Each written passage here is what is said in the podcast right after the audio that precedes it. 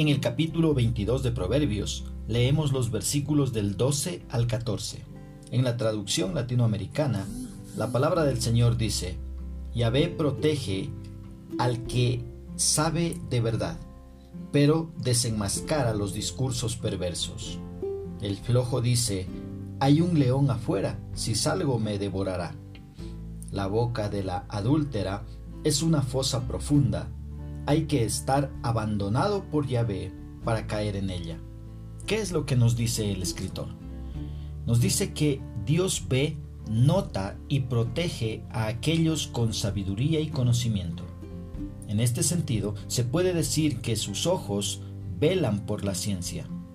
Pero asimismo, Dios trastorna las cosas de los prevaricadores. Dios no apoyará las palabras sin fe. Este proverbio nos muestra el aprecio que Dios tiene por las personas que tienen conocimiento y sobre todo que le conocen a Él. El versículo 13 nos habla del perezoso que pone una excusa necia y absurda para seguir durmiendo. Allí está el perezoso, metido en su casa, acurrucado en su cama posiblemente. Ya es la hora de levantarse y alguien le hace despertar y le apura a salir de la cama. El perezoso abre los ojos, los párpados le pesan, se da vuelta y sigue durmiendo.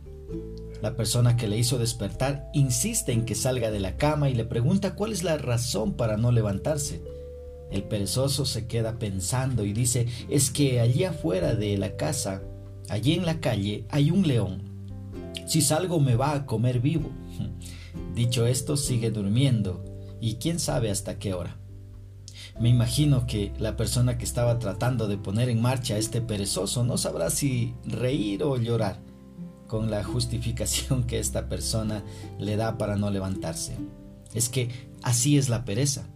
Nos mete disparates en la cabeza para que no hagamos lo que sabemos que debemos hacer. El hombre perezoso exagera los peligros y problemas fuera de su puerta, especialmente aquellos relacionados con el trabajo. El versículo 14 cambia de tema y nos habla de la mujer adúltera. La mujer extraña a menudo establece su trampa seductora por las palabras que habla. Cuando el hombre persiste en el pecado, Dios mismo entrega a ese pecador a cometer con avidez ese pecado, lo cual resultará en su propia destrucción. Por su obstinación a vivir en adulterio, Dios arrojará a este hombre a cometer el pecado de adulterio con avidez. El hombre habrá caído en la fosa profunda que es la boca de la mujer extraña. Una vez en esta fosa profunda, el hombre experimentará todo tipo de sufrimiento.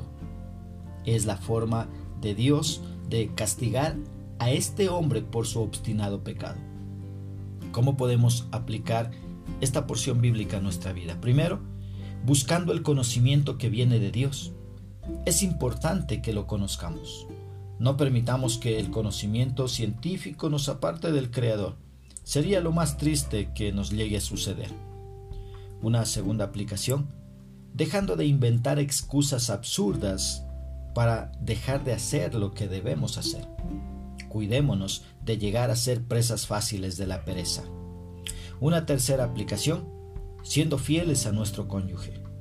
Nada es más placentero que la fidelidad matrimonial.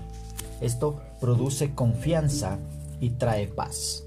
Que Dios nos dé sabiduría para poner por obra su palabra.